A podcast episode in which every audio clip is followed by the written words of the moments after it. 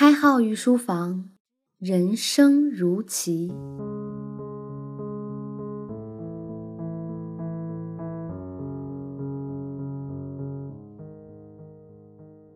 御书房的听官们，大家好，欢迎收听荔枝独播的开号御书房新版博弈论，我是开号。开号最近努力让御书房被更多人听到。如果您觉得我的内容不错，可以随手转发，转发节目手有余香。开号表示感谢。上期节目我们为大家阐述了莺歌博弈和路径依赖。事实上，上节节目侧重于从概念的角度说明了路径依赖这条信息。今天我们要着重的分析一下路径依赖的一些特征，以及更多的路径依赖的例子。除了我们上节为大家说的路径依赖的自我强化的属性外，事实上路径依赖还有一个特征，那就是报酬递增，也就是人们通过曾经的惯例获取利益以及躲避危害。那么这种惯例极有可能造成路径依赖的现象，但是随着时间的推移呢，路径依赖暴露了一些其他的特征。大致分一下，可以分为三种不同属性的依赖，那就是无害的依赖、有利的依赖以及有害的依赖。无害的依赖呢，是一些无关紧要的惯例，比如我们过节的习俗，这些惯例曾经在很古老的时候很有价值，但是随着生产力的提升呢，有些惯例已经没有什么大的作用了，甚至变成了一套仪式化的东西。但是我们依然要保持，因为这是区别文化特征的一些细节。有利的依赖呢，是指对于现在这种生产力仍然可以发挥出作用的惯例。比如我们都知道靠右边行走，这在一定程度上能避免交通的混乱，也能保证个人安全。再比如秦始皇有一项伟大的功绩——统一货币、统一度量衡。至今我们依然在统一的货币体制下交易，用统一的刻度，这种惯例很有效地节约了交易的成本。有害的依赖是指惯例已经完全不能适应新的生产力所带来的副作用。我们传统的社会对于阶级的意识在解放前仍然还存在，所以呢，那个时期的中国人是有奴性的。这种奴性的根源就是对旧的社会规则的依赖，人民精神长期处于萎靡和麻木的状态。基于此呢，鲁迅先生写过这样一句话：“哀其不幸，怒其不争”，足以见得路径依赖对人生活的影响太过强大。其实，路径依赖在生活里随处可见。但凡是大众的统一的模式，都是路径依赖的产物。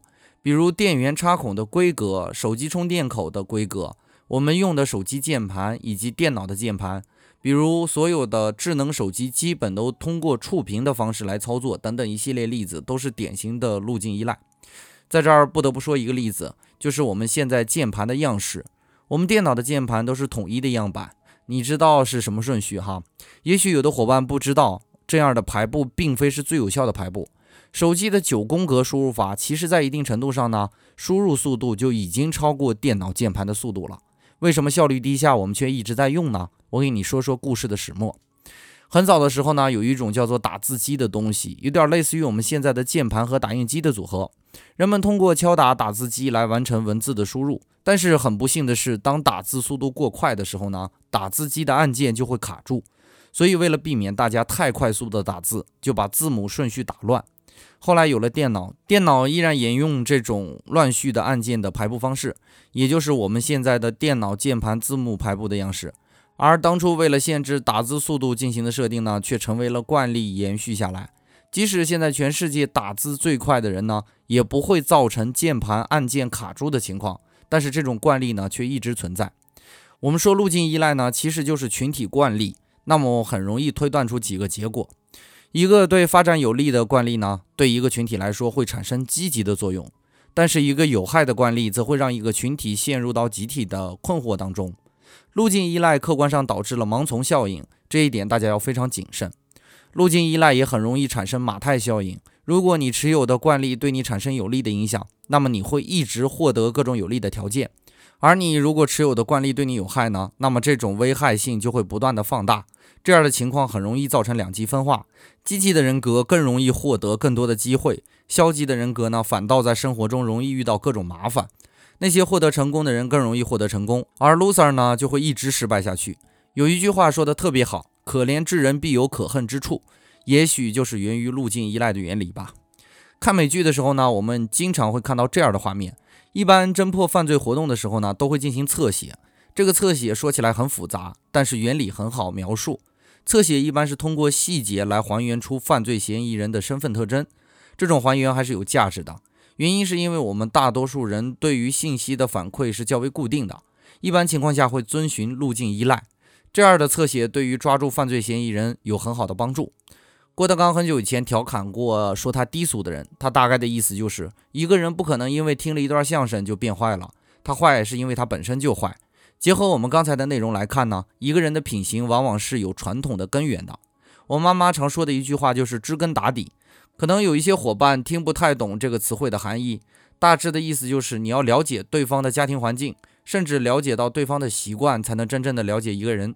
我们本来就受限于自己的环境和传统，我们千万不能太小看了路径依赖的力量。我在很多场合听过别人说读书无用的论调，如果用路径依赖的角度来看，唱衰知识摄入的人呢，对知识的依赖本身就低，所以没有必要劝服他去接受知识。如果你真的认可读书是有用的，那你就去读书。书不会给你一个具体的，或者给你一个立刻改善你环境的结果，但是书会给你一条路径，这条路径是良性的。每当你用书中的知识解决了一个问题，这样就促使你更认真的读书。每当你更认真的读书，就有可能解决更多的问题。这是一个正向收益的路径依赖。如果你非要问我读书有什么用呢？我只能跟你说，读书没有什么用。读书就像一条路。我不知道你会走向哪里，但是如果你不读书呢，你将会失去的只是一个可能性而已。所以呢，读书并不是高尚的事情，只是它会让你变得与众不同罢了。本节内容就播讲到这里。如果您觉得我们的内容不错，可以通过留言与开号互动，也可以帮开号一个忙，随手转发在朋友圈里。当然，还可以关注微信公众号“开号御书房”，我们的节目依然是荔枝独家播放。感谢您宝贵的时间，我们下节再见。